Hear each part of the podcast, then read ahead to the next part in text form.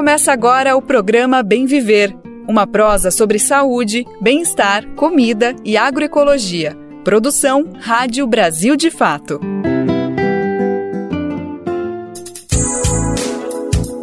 Hoje é quarta-feira, dia 12 de abril de 2023. Estamos no ar com mais uma edição do Bem Viver.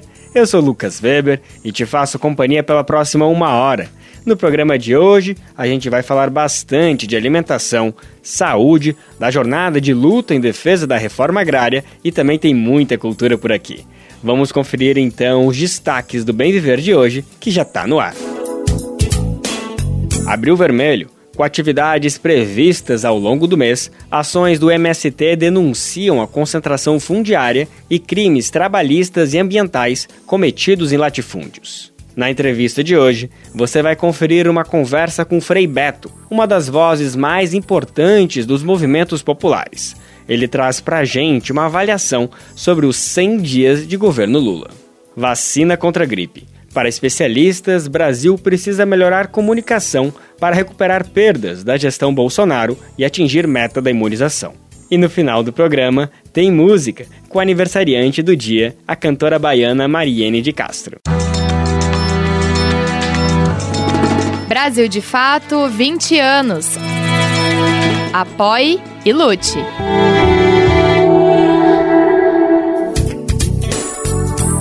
A gente está no ar com o Bem Viver de segunda a sexta-feira, sempre às 11 horas da manhã na Rádio Brasil Atual 98,9 FM na Grande São Paulo e também pela nossa rádio web no site rádio brasildefato.com.br, que você pode ouvir em todo mundo. Dá para conferir o nosso programa nos aplicativos de podcast e na rede de rádios parceiras que retransmitem o Bem Viver de norte a sul do país. São mais de 100 emissoras e faça parte dessa rede também. Para saber como, vá em rádio brasildefato.com.br e acesse como ser uma rádio parceira. Falando nisso, manda seu recadinho aqui para o Bem Viver, que queremos você participando ativamente dessa prosa que não acaba aqui no rádio. Nosso e-mail é rádio@brasildefato.com.br e também dá para mandar o seu recadinho pelo WhatsApp.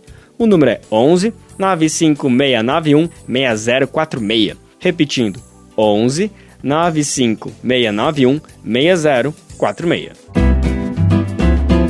Programa Bem Viver. Sua edição diária sobre saúde, bem-estar, comida e agroecologia. A gente abre o programa de hoje falando do Abril Vermelho. O período de mobilizações lembra o massacre de Eldorado dos Carajás, ocorrido em 17 de abril de 1996 no Pará. Se trata de um episódio sangrento protagonizado pela polícia paraense, que resultou na morte de 21 camponeses. A data então se tornou o Dia Internacional de Luta Camponesa. Neste ano, o mote do Abril Vermelho é Reforma Agrária contra a Fome e a Escravidão, por terra, democracia e meio ambiente. Desde o começo do mês, o MST, Movimento dos Trabalhadores Rurais Sem Terra, realiza ações como marchas, ocupações, plantio de árvores e doações de alimentos para marcar a luta pelo direito à terra. As atividades denunciam a concentração fundiária e os crimes trabalhistas e ambientais praticados nos latifúndios. Ontem, o movimento detalhou as ações dessa 26ª Jornada Nacional de Luta pela Reforma Agrária. A repórter Cristiane Sampaio, nossa correspondente em Brasília, acompanhou o anúncio e a gente confere agora a reportagem com locução de Douglas Matos. O MST, Movimento dos Trabalhadores Rurais Sem Terra, anunciou nesta terça a Jornada Nacional de Lutas em Defesa da Reforma Agrária, que chega à edição de número 26 neste ano. O evento terá atividades concentradas entre a próxima segunda-feira, dia 17, e o dia 20 deste mês de abril. O período se insere dentro do que a imprensa tradicional convencionou chamar de Abril Vermelho, em referência ao período em que o MST mais realiza atividades públicas relacionadas à pauta agrária. Séries Radish, da direção nacional do MST, destaca a relação da jornada de lutas com a memória do conhecido Massacre de Eldorado dos Carajás, que aconteceu em 17 de abril de 1996.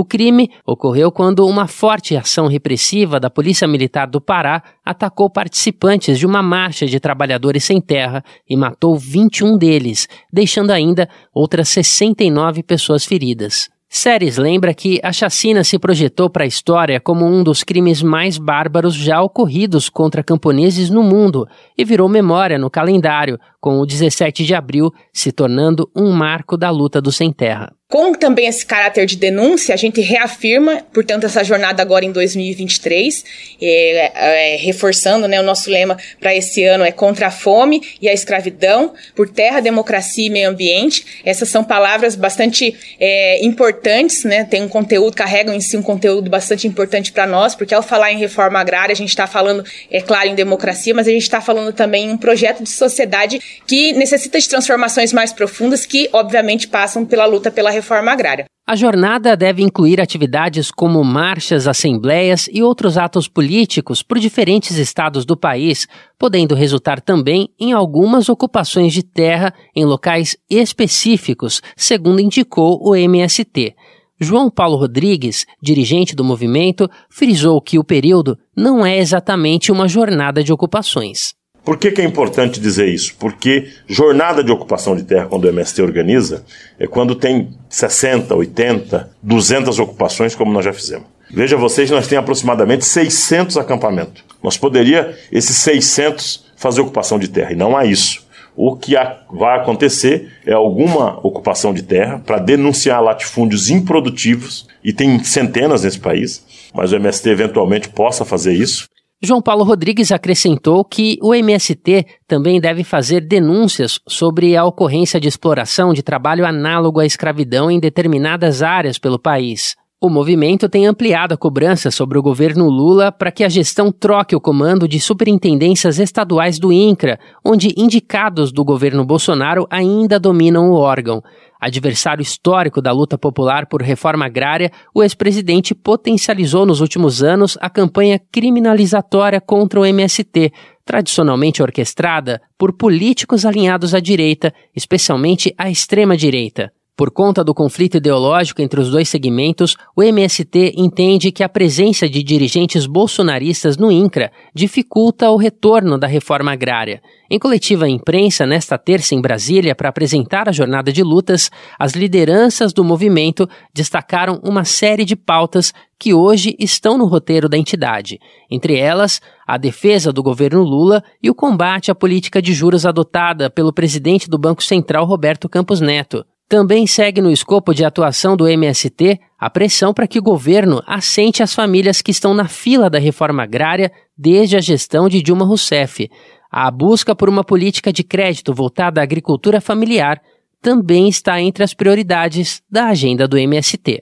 Da Rádio Brasil de Fato, com reportagem de Cristiane Sampaio em Brasília. Locução: Douglas Matos.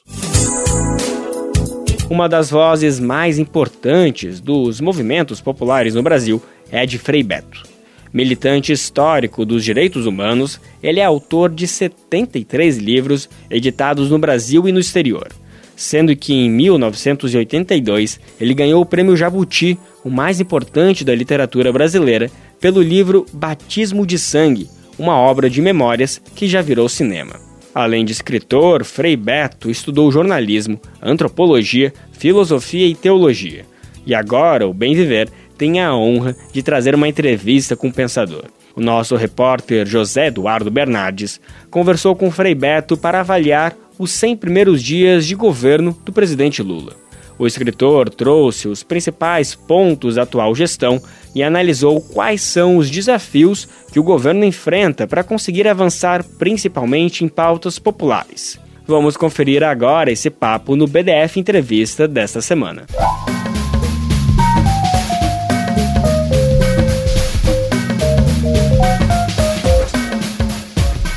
Olá a todas e a todos, está começando agora mais um Brasil de Fato Entrevista e hoje a nossa conversa é com o jornalista e escritor Frei Beto. Tudo bom, Frei Beto? Como vai? Tudo bem, agradeço ao Brasil de Fato o convite para esse papo, é sempre um privilégio conversar com vocês por tantas questões pertinentes que levantam e, sobretudo, por esse público progressista, engajado, comprometido que participa conosco aqui. A honra é nossa de receber o senhor aqui. É, Frei Beto, queria começar com uma questão. É, como é que o senhor avalia esses primeiros 100 dias do governo Lula? São diversos os pontos em que retomamos certa normalidade, né? No meio ambiente, nos direitos humanos, na justiça, nas relações republicanas com a imprensa e com os adversários políticos, por exemplo, mas ainda há muito entulho para ser retirado, né? Temos um Congresso é, que parece ainda mais fisiológico que aquele do início do século, quando Lula se elegeu pela primeira vez presidente do Brasil, né?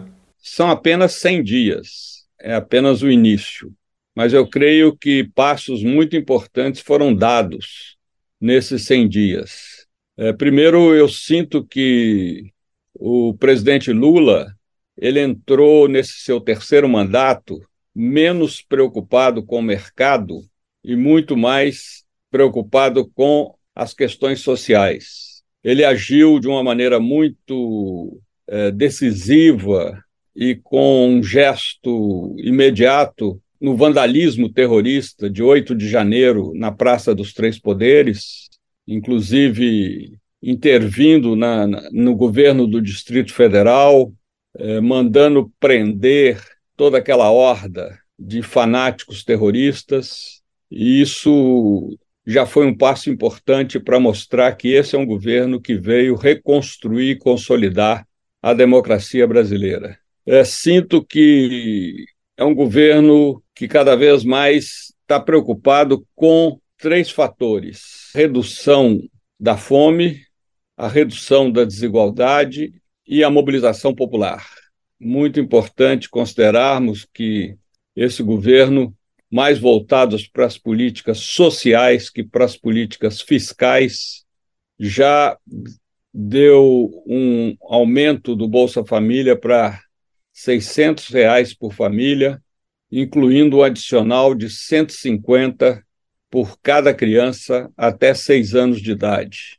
Por outro lado, Lula fez com que as Forças Armadas voltassem a ter ciência de que elas estão, abre aspas, sob a autoridade suprema do presidente da República, fecha aspas, conforme consta na nossa Constituição. Lula tirou a ABIN do controle dos militares e passou a ao controle da Casa Civil, deu 9% de aumento ao funcionalismo federal e isenção de imposto de renda para quem ganha até R$ 2.640. E um aumento do salário mínimo para R$ 1.320 a partir de 1 de maio. Hoje, no Brasil, 60 milhões e 300 mil pessoas têm rendimentos referenciados no salário mínimo. O governo Lula promoveu a retirada dos garimpeiros do território Yanomami, assumiu o cuidado da saúde daquela nação indígena e logrou reduzir o desmatamento nos primeiros meses do ano. Aliás, um voto de louvor pela criação, isso é histórico, entre todos os países do Ministério dos Povos Indígenas. Na economia, o governo traz aí uma tornozeleira eletrônica nos pés, que é a Lei Complementar 179/2021, que garante a autonomia do Banco Central e mantém seu atual presidente, né, que é um bolsonarista assumido, até o fim de 2024. E este cidadão que está à frente do Banco Central insiste em manter elevada a taxa de básica de juros, a Selic, apesar da inflação estar recuando. E isso trava o crescimento econômico. Eu diria que o Lula governa com duas tornozeleiras, tornozeleiras eletrônicas, né? uma em cada pé. O Congresso, que é majoritariamente conservador, e o Banco Central. O senhor falou é. sobre diversos assuntos aí que a gente vai entrar ao longo do programa. Estou é, escolhendo aqui o gancho, qual puxar, qual primeiro puxar para a gente seguir esse papo. É, mas tem okay. um interessante que também diz respeito a essas recriações, essas reativações é, do governo federal, que é a Comissão Especial sobre Mortos e Desaparecidos Políticos. É, quão importante é, é retomar os trabalhos é, dessa comissão após um período de inatividade do colegiado muito grande, né? É, e depois também tem uma questão é, importante que eu queria. Já, já vou acrescentar, já, é, que foi revelado recentemente que 95% dos pedidos de anistia e indenização é, durante a ditadura, né, que foram pessoas que passaram pelo período da ditadura militar, eles foram rechaçados nos governos Temer e Bolsonaro. É, é um número muito grande. Né? É, mas isso, o que me surpreende não é a rejeição de 95%, é a aceitação dos 5%. Isso me surpreende, porque são dois governos neofascistas e que eu esperava que eles fossem rejeitar 100%. Então é muito importante a reativação dessa comissão de mortos e desaparecidos, porque nós não podemos de deixar de jeito nenhum de cair no esquecimento o que foram os 21 anos de ditadura militar no Brasil. Mas isso não é só o governo reativar essa comissão. É mais do que isso, é preciso que o Ministério da Educação inclua nas escolas, é, como matéria, como conteúdo didático, a questão é, fundamental de, de o que foi a história da ditadura, o que foram as vítimas, o que significou toda aquela luta, é, as razões do golpe, como o governo dos Estados Unidos participou desse golpe e tudo aquilo que aconteceu nos porões. Então, isso deve ser preservado continuamente, como, aliás, a comunidade judaica faz com o que aconteceu durante o nazismo, sob o nazismo. A comunidade judaica eh, não deixa cair no esquecimento todas aquelas atrocidades. E nós temos, nós devemos imitar, imitá-la, né? Aqui no Brasil, não permitindo de modo algum que isso seja esquecido. O nosso povo sofre uma deseducação política 24 horas por dia, através dos grandes meios, da cultura que respiramos, de todos esses preconceitos e discriminações arraigados a partir dos nossos 350 anos de escravatura. É, é impressionante como, inclusive, recentemente, vários, é, várias pessoas em condições análogas à escravidão têm sido encontradas e resgatadas no Brasil. E deve existir muito mais por aí, né? Se esses poucos meses já apontaram vários casos que clamam aos céus, imagino que deve ocorrer por aí. É, o senhor falou no começo da conversa sobre o presidente estar tá, é, liderando o país com duas tornozeleiras eletrônicas aí amarradas aos pés, né? É, e uma delas é a questão econômica. O mercado, ele a gente conseguiu ver nesses primeiros 100 dias, que tem uma influência, exerce uma influência muito, muito grande, mesmo em um governo progressista, que tenha feito, óbvio, acordos é, com partidos mais ao centro, enfim, com.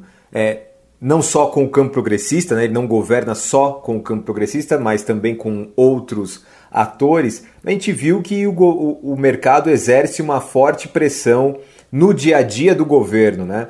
É, como driblar isso, Frei Beto? Porque isso tende a ser uma constante, né? É, é você anda um pouquinho para cá e aí vem aqui o mercado, os economistas, né? O establishment te traz um pouquinho mais para cá, enfim. É um equilíbrio muito, muito duro de se fazer. Né?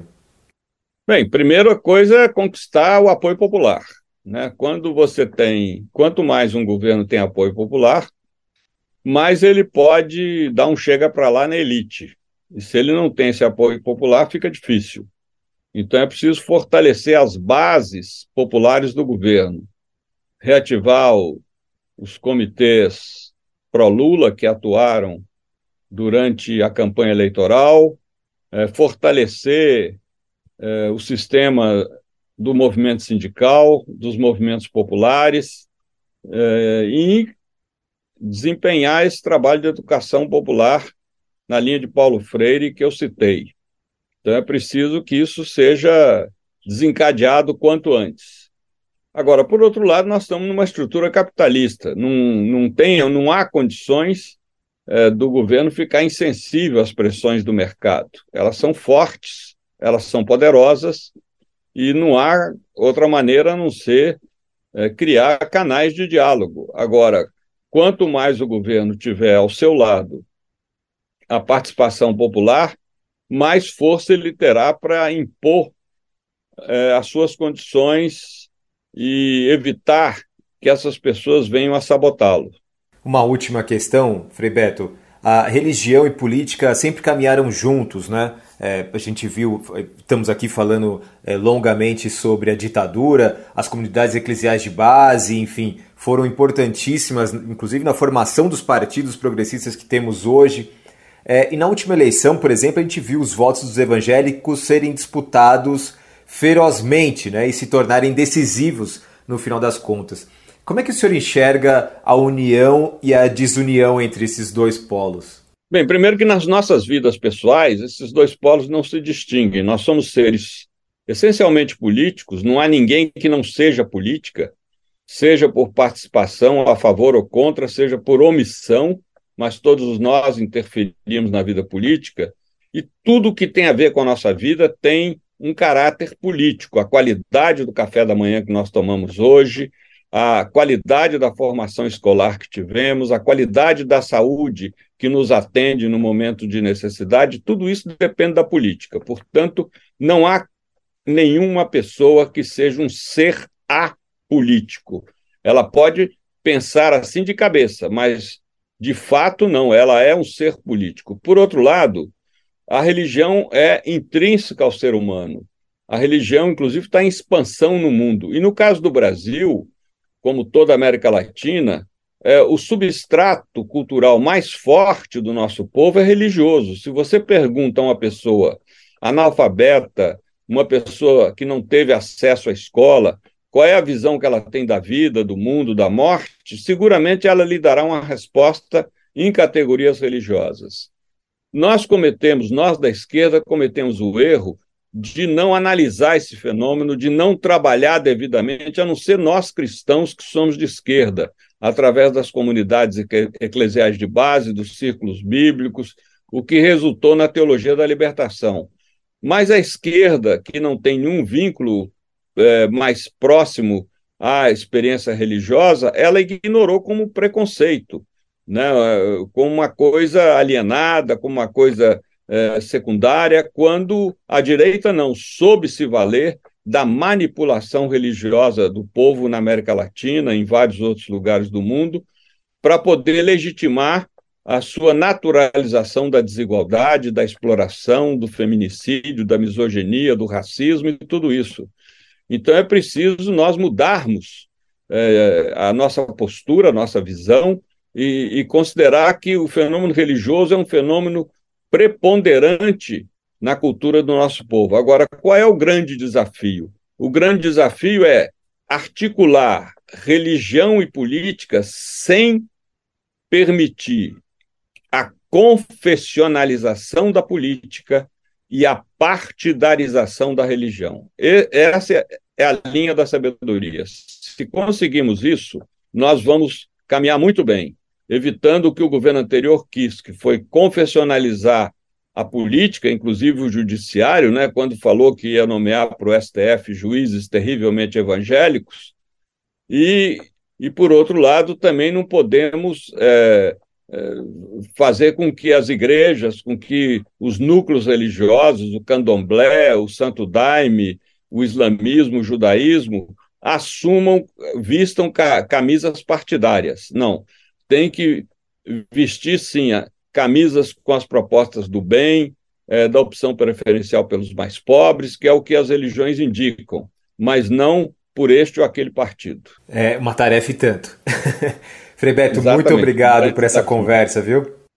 Eu que agradeço e fica aí a minha dica que consultem a minha livraria virtual, meu site, Frei Beto, com Beto com dois T's, freibeto.org, e mais uma vez agradeço ao Brasil de Fato essa oportunidade de falar com vocês, de poder fazer essa reflexão sobre a nossa conjuntura e fico à disposição e vamos guardar o pessimismo para dias melhores, porque temos muito a fazer agora nesse processo de reconstrução e redemocratização do nosso país. Ótimo. Nós que nos honramos com a sua presença. E a você que nos acompanhou até aqui, muito obrigado. Na próxima semana voltamos com mais uma entrevista. Tchau, tchau.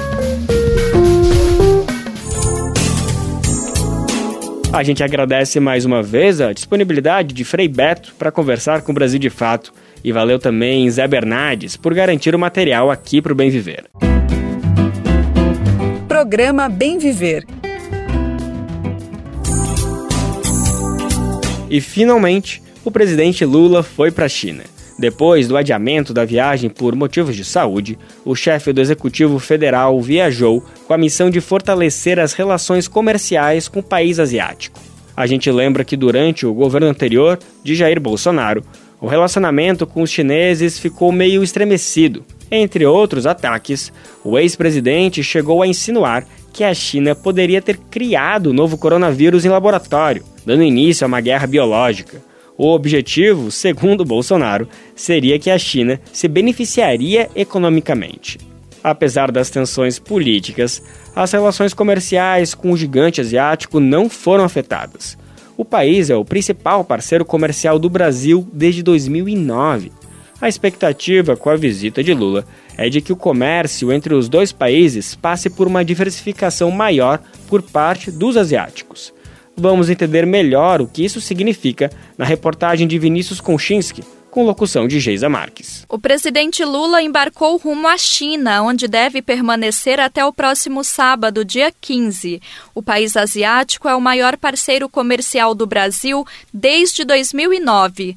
O chefe do Planalto vai participar de encontros bilaterais e terá como missão buscar parcerias para reduzir o desequilíbrio do comércio entre as duas nações. No ano passado, os dois países negociaram um valor equivalente a cerca de 750 bilhões de reais em produtos e serviços, segundo o Ministério do Desenvolvimento, Indústria e Comércio Exterior. Em 2022, o Brasil exportou mais do que importou, ou seja, teve um superávit equivalente a quase 150 bilhões de reais. Esse resultado é inegavelmente positivo para o Brasil, segundo economistas ouvidos pelo Brasil de Fato. Ele, contudo, é insuficiente para explicar toda a complexidade que envolve os negócios entre Brasil e China. Não mostra que, apesar do superávit brasileiro, quem mais se beneficia do comércio entre as duas nações são os chineses não pela quantidade de produtos comprados ou vendidos, mas pela qualidade deles e pelo desenvolvimento que eles geram internamente. Isso é o que aponta a economista Diana Scheibe. A nossa pauta de exportação para a China ela é muito concentrada em produtos primários e manufaturas baseadas em recursos naturais. Então, é, eu falo de soja, de minério de ferro, arti artigos né, manufaturados no geral. E, por outro lado, se a gente olha a pauta exportadora da China para a gente, a gente vai ter aí uma série de produtos que tem um maior teor tecnológico. O também economista Pedro Faria explica a vantagem chinesa. E o agronegócio, a produção é, minerária, depende muita mão, de pouca mão de obra, né? É, isso é ruim para a economia brasileira, porque, enfim, não gera emprego. São setores que incorporam pouca tecnologia, no final das contas, né?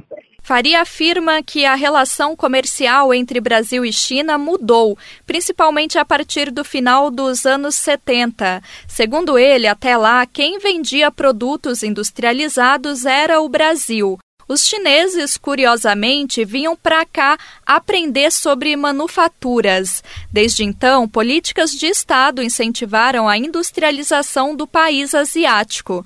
O Brasil, que antes exportava industrializados, perdeu a concorrência com os produtos chineses passou a suprir as necessidades de matéria-prima do país e ganhou muito com isso na primeira década do século XXI.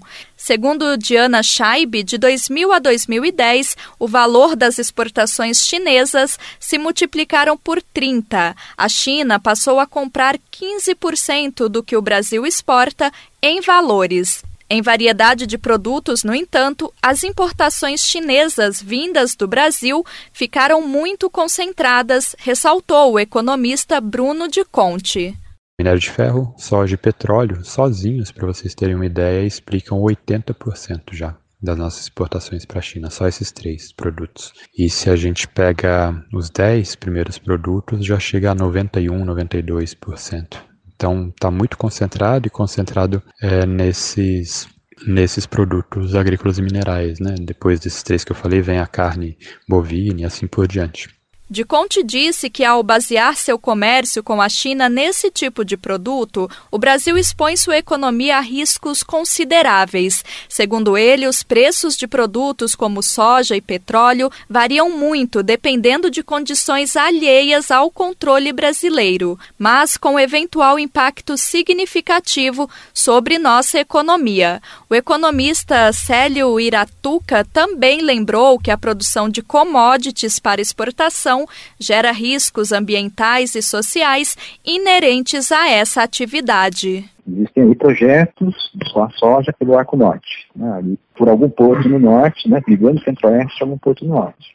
Certo? Então, isso pode implicar rodovias ou ferrovias né, que vão atravessar ali, o bioma amazônico. Então, tem que se cuidar para que isso seja feito né, de maneira, enfim, observando é, os cuidados com a questão ambiental, tem população é, local ali que pode sofrer esses impactos, então tudo isso tem que estar no radar. Por essa e outras razões, Iratuca defende que o Brasil haja por uma relação diferente com a China. Primeiro, para que o Brasil não esteja tão dependente do país asiático. Depois, porque a demanda da China por commodities já não vai crescer como cresceu no passado, já que o êxodo rural chinês dá sinais de que está perto do fim. De São Paulo, da Rádio Brasil de Fato, com reportagem de Vinícius Konchinski, locução Geisa Marques.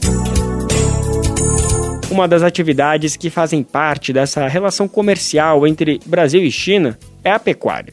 O país asiático é o principal comprador de carne do Brasil. E não é à toa que o nosso país é o segundo maior produtor de carne bovina do mundo. Para você ter ideia, por aqui tem mais gado do que gente. Os dados mais recentes do IBGE, o Instituto Brasileiro de Geografia e Estatística, apontam que o Brasil conta com um rebanho bovino de mais de 220 milhões de cabeças, enquanto a população brasileira é de pouco mais de 210 milhões de habitantes.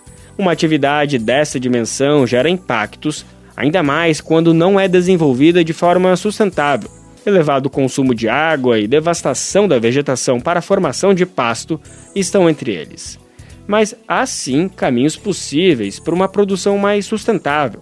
No entanto, na avaliação do professor Ricardo Bromovai, da USP, que estuda essa cadeia produtiva, o Brasil ainda está longe de alcançar esse padrão.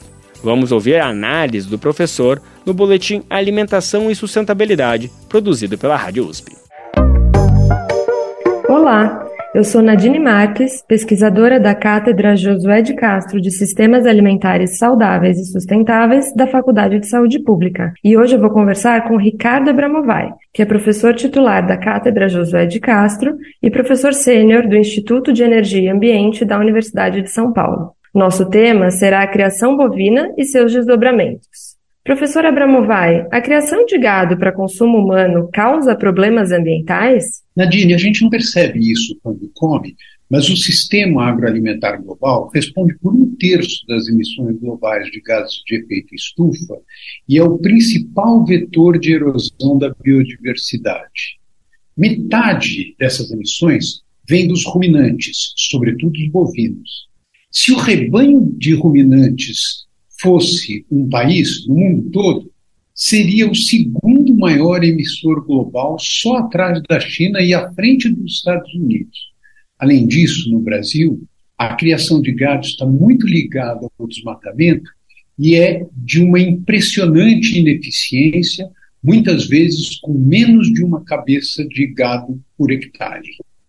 E professor, já encontramos caminhos possíveis para reduzir ou reverter esses problemas? É possível, sim, produzir carne sem persistir nos métodos atuais, Nadine. Como? Regenerando e diversificando as pastagens, promovendo melhoria de raças, encurtando o tempo de vida dos animais e praticando a integração lavoura, pecuária e floresta. 85% da alimentação do gado no mundo vem de forragens que só os ruminantes são capazes de digerir. Pastagens bem manejadas oferecem serviços ecossistêmicos fundamentais para a biodiversidade e para a captação de gases de efeito estufa. O Brasil é um dos poucos países que tem capacidade para oferecer carne vinda de uma pecuária regenerativa. Mas é necessário que todo o financiamento seja condicionado a este objetivo e hoje, infelizmente, nós ainda estamos muito longe de chegar a isso. Eu sou Nadine Marques, da Cátedra Josué de Castro, da Faculdade de Saúde Pública da USP, e você ouviu o professor Ricardo Abramovay, titular da cátedra, nos trazendo uma reflexão fundamental sobre a relação entre a forma como se faz pecuária atualmente e os riscos ambientais. No próximo episódio, falaremos sobre uma das consequências dessa pecuária, o consumo excessivo de carne. Confira outros episódios do Boletim Alimentação e Sustentabilidade em jornal.usp.br na aba Atualidades. Te encontro lá! Nosso assunto ainda é alimentação aqui no Bem Viver. Neste começo de terceiro mandato do presidente Lula, alguns programas considerados essenciais para o combate à fome no Brasil foram enfim retomados.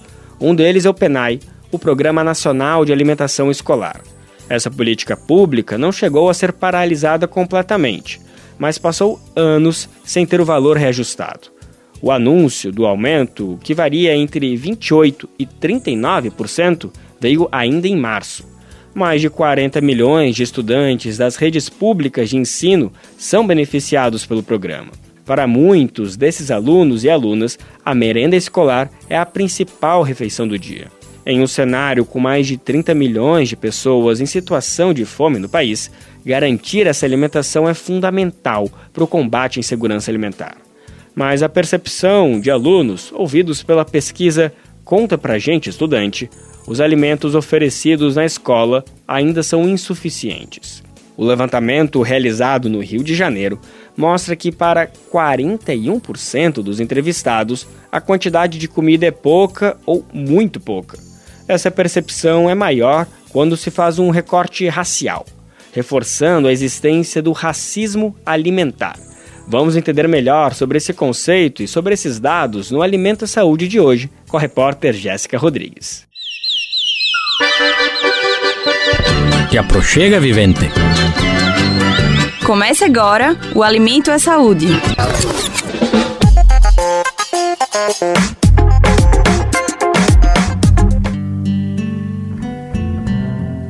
O Brasil vive com a triste realidade de 33 milhões de pessoas em situação de insegurança alimentar grave. No estado do Rio de Janeiro, 3 milhões de fluminenses passam fome, segundo dados da Rede Pensão. É como se metade da população que vive na capital não tivesse o que comer. O cenário é grave. Uma pesquisa do Observatório de Alimentação Escolar em parceria com a Ação da Cidadania, mostrou que a alimentação escolar é a principal refeição para 56% dos estudantes da rede pública na região metropolitana do Rio.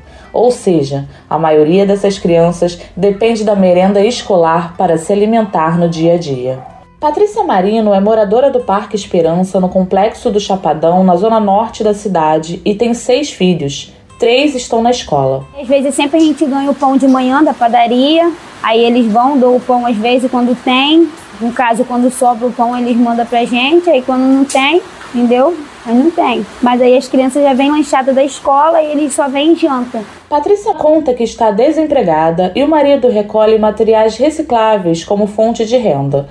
Mas o dinheiro não é suficiente para garantir a alimentação diária da família. A gente passa muita necessidade, então para eles indo para escola já é uma boa, porque eles almoçam na escola, lancham na escola, entendeu? Tudo já vem lanchado da escola, então é muito bom isso, porque já vem alimentado da escola. Às vezes não tem em casa, já vem, já é um alívio, mas às vezes tem um, por exemplo, dois pães, já divide para eles, entendeu? Os três que estão em casa. Porque para mim, meu marido, a gente não se importa se comeu ou se não comeu. O importa é a criança ter comido, né? E tá alimentado. Assim como Patrícia, mais de mil estudantes e seus responsáveis foram ouvidos pela pesquisa e 41% relataram que a quantidade de comida oferecida na escola é pouca ou muito pouca. Ana Paula Souza é gerente de advocacy da Ação da Cidadania e explica que o estudo é um alerta para o poder público da importância da merenda escolar no combate à fome. A gente tem uma legislação que é referência em vários países, essa legislação do PENAI, ela, ela se colocada em prática, ela se torna um do, uma das políticas públicas mais importantes de combate à fome que a gente tem no país, porque ela alcança todas as crianças em idade escolar da rede pública de ensino, né, da educação básica. Então, ela atende um número de cerca de 40 milhões de estudantes né, que utilizam a alimentação escolar. É, é, é uma Argentina.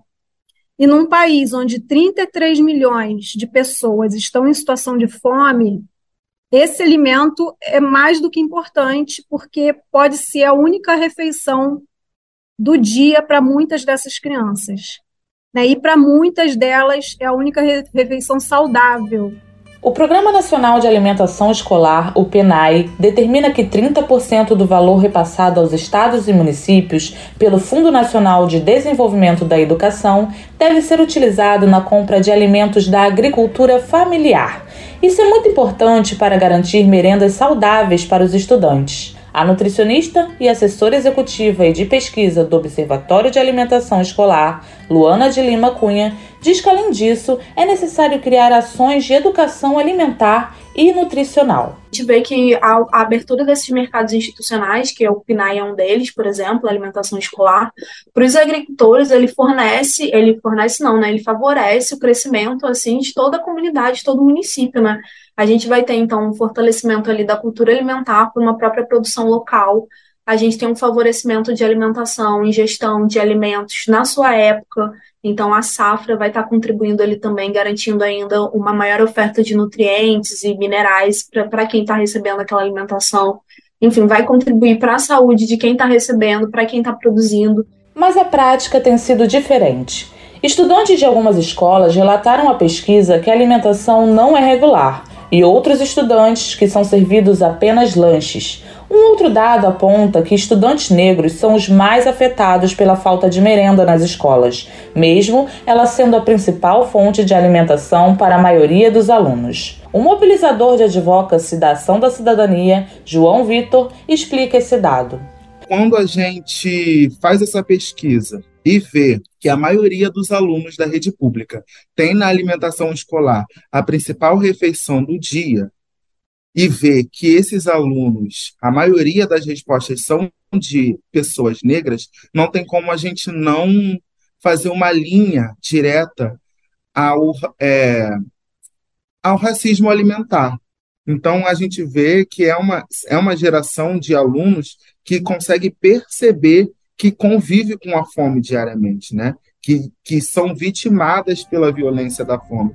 Apesar da volta do Conselho Nacional de Segurança Alimentar e Nutricional, o CONSEA, e do Programa de Aquisição de Alimentos pelo governo Lula, para Ana Paula, a fome no estado só poderá ser resolvida quando o governo do Rio der mais atenção para o assunto. Muitas vezes a gente tem uma nutricionista no, no estado ou no município para dar conta de todas as escolas, hospitais, de todos os equipamentos públicos. A gente tem visto isso como uma grande dificuldade né, de operacionalização do, do programa. Então, é, é preciso olhar para quem são né, os profissionais, os técnicos que colocam em prática essa política pública. Do Rio de Janeiro, para a Rádio Brasil de Fato, Jéssica Rodrigues. Começou nessa semana a campanha de vacinação contra a gripe a gente tem reforçado aqui no Bem Viver a importância da imunização e não somente contra a gripe, mas também contra todas as outras doenças que temos doses disponíveis no SUS. A cobertura vacinal no país tem apresentado redução nos índices. No ano passado, por exemplo, menos de 70% do público-alvo se vacinou contra a influenza. Neste ano, A meta do Ministério da Saúde é alcançar 90% dos grupos prioritários.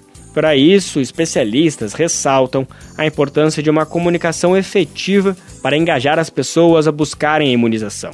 A nossa repórter Nara Lacerda conversou com dois profissionais que destacam esse aspecto como essencial para o sucesso das campanhas.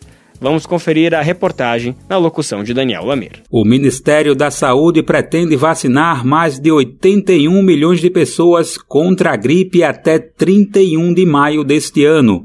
A meta corresponde a 90% do público-alvo e visa interromper uma sequência de resultados insatisfatórios registrados na gestão de Jair Bolsonaro. No ano passado, a campanha teve que ser prorrogada porque não havia alcançado nem metade do público nos meses estabelecidos. Em 2021, a ação durou de abril a setembro e, ainda assim, chegou a apenas 72% da meta. Também houve prorrogação em 2020, quando apenas 63% dos grupos prioritários foram vacinados em um bimestre. Em 2019, o índice havia sido de 80% ao longo de todo o ano. Especialistas ouvidos pelo Brasil de Fato avaliam que a solução para reverter esse cenário está na comunicação. Isabela Balalé, diretora da Sociedade Brasileira de Imunizações, afirma que a efetividade desse processo depende diretamente da conscientização da população sobre a importância da prevenção e do que a gripe representa para a saúde pública. É muito importante que haja uma comunicação efetiva com a população, não só sobre estar acontecendo a vacinação, mas principalmente os motivos da vacinação, é, a, a segurança da vacina, enfim, uma comunicação que responda é, às, né, às dúvidas que as pessoas têm. As pessoas só buscam vacinação quando elas é, temem a doença e é preciso entender o que é a influenza entre nós. O jornalista Bruno César Dias doutorando em saúde pública na Escola Nacional Sérgio Arouca da Fundação Oswaldo Cruz, avalia que é necessário superar o modelo de comunicação historicamente implementado na área. Além disso, ele defende que é preciso fortalecer vínculos sociais e estimular canais de contato com envolvimento essencial da sociedade civil. Isso considerando um cenário de negacionismo e desinformação. O trabalho de comunicação das entidades da sociedade civil pode desempenhar um importante papel no combate ao negacionismo e ao movimento anti-vacina. Entidades que são extremamente capilarizadas e mantêm constante diálogo com suas bases sociais poderiam estabelecer redes de comunicação junto a universidades e entidades e organizações ligadas ao mundo acadêmico a vacina contra a gripe já está disponível nos postos para os grupos prioritários. Este ano, todos vão receber as doses ao mesmo tempo e não haverá calendário específico para cada público.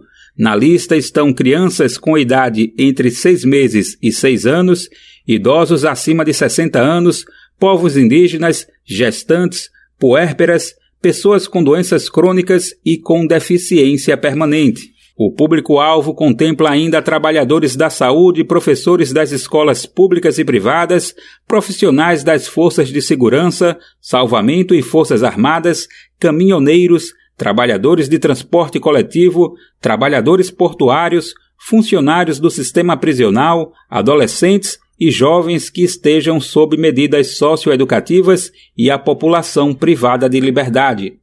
Da Rádio Brasil de Fato, com reportagem de Nara Lacerda de São Paulo. Locução: Daniel Lamir. Agora, um alerta para os pais, mães e cuidadores de criança. Hoje em dia, a gente tem a impressão de que as crianças já nascem sabendo mexer em tablet, celular, enfim. É só colocar na mão delas que você vai perceber a facilidade que elas têm para manusear qualquer um desses aparelhos. A gente está exagerando ao dizer que toda criança sabe fazer isso, mas é real que hoje em dia grande parte delas tem contato com esses equipamentos desde muito pequenininhas. Mas é preciso atenção. A Sociedade Brasileira de Pediatria alerta que tela não é brincadeira de criança. Ó, não que a tecnologia não possa ser usada para entreter os pequenos e pequenas. O mais importante é não deixar que esse meio de distração se torne uma regra. A exposição a telas em tempo excessivo pode causar danos. Entre eles estão o aumento dos índices de obesidade e também problemas comportamentais. Vamos entender tudo isso melhor na reportagem de Beatriz Albuquerque, da Rádio Nacional. Qual a mãe nunca deu um celular para o filho enquanto prepara o jantar ou tenta fazer uma refeição sem interrupção? Atire a primeira pedra. E com a Carla Lorena não é diferente. Ela é mãe do Leonardo, de dois anos e oito meses, que já sabe direitinho mexer no celular e no tablet. Ela sabe que, para a idade do filho, o tempo máximo de tela por dia é de uma hora, mas confessa que, principalmente aos finais de semana, acaba extrapolando um pouco esse tempo. Eu sei que às vezes a gente acaba passando desse limite, principalmente quando a gente está fora de casa, em restaurantes que não tem brinquedoteca, ou na casa de alguém que não tem com quem ele brincar, alguma coisa assim, porque ele fica entediado já daquele passeio. Mesmo com a correria do dia a dia, precisa estar atento a esse tipo de comportamento. A pediatra Evelyn Eisenstein, que coordena o grupo de trabalho de saúde na era digital da Sociedade Brasileira de Pediatria, garante: tela não é brincadeira de criança. A médica alerta para os perigos de uma criança ter um celular e acessar conteúdos como pornografia e estar exposta a pedófilos. Ela entende que em alguns momentos as famílias se valem da tecnologia para entreter os pequenos, mas isso não deve ser a regra. Ela dá algumas opções para substituir as telas. Se a mãe estiver ocupada, não colocar um pedaço de papel, crayon, um jogo de armar, um jogo de brincar, alguma outra coisa que não o telefone celular. Doutora Evelyn destaca que conviver com a família é a melhor estratégia para reduzir o tempo de tela, tanto das crianças quanto dos adultos. Ela sugere duas a três horas de atividades livres, como correr, brincar e fazer um exercício, além do tempo de estudo, deveres de casa e contato com amigos e família. A médica explica que os danos do excesso de tela vão desde o aumento dos índices de obesidade a problemas comportamentais. Existem realmente danos comportamentais, sociais, queda inclusive do rendimento escolar, como nós vimos durante a pandemia. De acordo com a Sociedade Brasileira de Pediatria, o tempo de tela recomendado para menores de 2 anos é zero. Crianças de 2 a 5 anos devem se expor a uma hora por dia a celulares e tablets. Entre 6 e 10 anos, o tempo aumenta para 2 horas diárias e para os maiores a orientação é de até 3 horas por dia. Todo esse tempo deve ser acompanhado por um adulto. A entidade orienta ainda que se evite o uso de celular durante as refeições e perto da hora de dormir. Da Rádio Nacional em Brasília, Beatriz Albuquerque. Nesta semana, a música brasileira vai dar um grande passo. Na sexta-feira será lançado o primeiro estúdio profissional com tecnologia gringa em uma comunidade brasileira. A favela do Vigário Geral, na zona norte do Rio de Janeiro, será um centro de referência para produção e finalização musical. Um estúdio com tecnologia Dolby Atmos vai ser inaugurado graças a uma iniciativa local em parceria com empresas estrangeiras reconhecidas internacionalmente no mundo da música. E a ideia é que seja aberto ao público, ou seja, qualquer artista independente pode chegar e gravar o som dele ou dela no espaço. Vamos saber mais na reportagem de Tatiana Alves, da Rádio Nacional. A favela de Vigário Geral, na zona norte do Rio de Janeiro, será a primeira do mundo a ter um estúdio com tecnologia Dolby Atmos, a mesma utilizada em gravações profissionais. Depois de gravada, a música é lançada nas plataformas de transmissão de estúdios de internet. O espaço vai ser inaugurado na sexta-feira. A iniciativa é uma parceria da produtora audiovisual independente Chantilly Produções com o AfroReg, uma ONG que usa a arte para promover inclusão e justiça social. O projeto conta ainda com o apoio da União Brasileira dos Compositores, da gravadora Virgin Music Brasil e da editora Universal Music Publishing. Os artistas poderão gravar, lançar e registrar suas produções gratuitamente pelo selo Crespo Music. A ideia do selo é revelar e desenvolver talentos jovens de favelas ou de periferias. O coordenador executivo do AfroReg, William Reis, fala da importância de ter um selo com este perfil. Um selo novo, atual e que dialogue com, com a favela é o que tem de mais representativo, né? Sabendo que a gente vai atender, na sua grande maioria, pessoas negras de favela que não têm condições a um acesso a essa tecnologia ainda em 2023. O novo estúdio funcionará no Centro Cultural Wali Salomão, em Vigário Geral, em um espaço com infraestrutura que permitirá receber diferentes públicos. William Reis comenta o que os jovens podem esperar a partir dessa oportunidade. Esses jovens, é, eles podem esperar uma, um trabalho de ponta, um trabalho classe A, um trabalho com atenção, um trabalho que entenda a cabeça desses jovens de favela, né? Vai ser essa oportunidade para essas pessoas que nunca têm, né? Essa oportunidade. Quando a gente fala de, de um estúdio dentro de uma favela, a gente fala de atingir uns públicos aí que ninguém consegue atender, né? E que ninguém consegue ter acesso. A Chantilly Produções pretende disponibilizar mini estúdios para as pessoas colocarem voz e construírem uma ideia da música que pretendem gravar no estúdio de Vigário Geral. Outra possibilidade será gravar em mini estúdios de batida que vão funcionar nas favelas Nova Holanda e Morro do Timbal, no Rio de Janeiro, e Morro do Estado, em Niterói, na região metropolitana do Rio. O selo Crespo Music apresenta um catálogo com fonogramas originais compostos para trilhas dos seriados produzidos pelo Afroreg Audiovisual, braço criador de conteúdo da organização cultural Afroreg. Quem tiver interesse pode agendar um atendimento pelas redes sociais da Chantilly Produções e do AfroReg, ou se inscrever no Centro Cultural do AfroReg, na Rua Santo Antônio, 11, em Vigário Geral. Da Rádio Nacional no Rio de Janeiro, Tatiana Alves.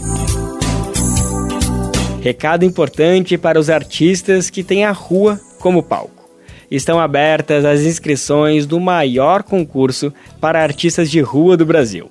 É a terceira edição do festival Tocaí, que vai distribuir 30 mil reais em prêmios e revelar talentos musicais. Serão 100 shows ao longo de três meses, apresentados em um palco fixo no metrô São Bento, no centro da cidade de São Paulo. E olha só o tamanho do público. No local circulam, em média, diariamente 3 milhões de pessoas. 60 candidatos vão ser escolhidos para as seletivas e 30 deles vão avançar para as eliminatórias e se apresentar em três sábados no mês de agosto. A grande final vai ser no dia 26 do mesmo mês. Para o apoio dos classificados e classificadas, a organização do Tocaí vai distribuir 30 kits de divulgação compostos por um vídeo editado e fotos em alta resolução das apresentações. O festival Toca Aí é organizado pela Secretaria de Cultura da cidade de São Paulo, com apoio do Metrô de São Paulo, do SESC e de outras entidades culturais. O primeiro Toca Aí aconteceu em 2018, com mais de 100 apresentações e assistido por mais de 15 mil pessoas. Depois, por causa da pandemia de Covid, só foi ser retomado no ano passado. Para se inscrever, os interessados e interessadas devem preencher um formulário online no site www.tocai.arte.br e enviar, além das informações pessoais, um vídeo se apresentando na rua. Ó, o site é www.tocai.arte.br com azinho dobrado mesmo. tocaai.arte.br. para terminar o programa de hoje, vamos de música. Você está ouvindo Ilha de Maré, na voz potente da nossa aniversariante do dia, a cantora baiana Mariene de Castro. Essa é a segunda faixa do álbum de estreia de Mariene, Abre Caminho, lançado em 2005. Hoje ela está completando 45 anos de idade e a gente aproveita para celebrar aqui no nosso Bem Viver o aniversário dela. O nosso programa de hoje vai ficando por aqui. Amanhã, quinta-feira, a gente tá de volta e a gente espera você para fazer companhia em mais uma edição inédita do Bem Viver. O Bem Viver vai ao ar a partir das 11 horas da manhã na Rádio Brasil Atual 98,9 FM na Grande São Paulo ou no site radiobrasildefato.com.br. Lembrando que o Bem Viver vai ao ar em diversas rádios pelo país. Diversas emissoras retransmitem o nosso programa e a lista completa você encontra no nosso site, na matéria de divulgação diária do programa. Aqui a gente reforça o agradecimento e confiança de se somar nessa nossa caminhada de debate e construção para uma sociedade alinhada ao conceito do bem viver. Muito obrigado por estarem com a gente. Vamos nessa que tem muito pela frente. O Bem Viver também fica disponível como podcast no Spotify, Deezer, iTunes e Google Podcast. Este programa teve apresentação de Lucas Weber e roteiro de Geisa Marques. Edição e produção Daniel Lamir e Douglas Matos. Trabalhos técnicos de André Paroche, Adilson Oliveira e Lua Gattinone. Coordenação Camila Salmásio. Direção executiva Nina Fidelis. Apoio toda a equipe de jornalismo do Brasil de Fato. Até amanhã. Tchau. Você ouviu o programa Bem Viver, uma prosa sobre saúde, bem-estar, comida e agroecologia. Produção Rádio Brasil de Fato.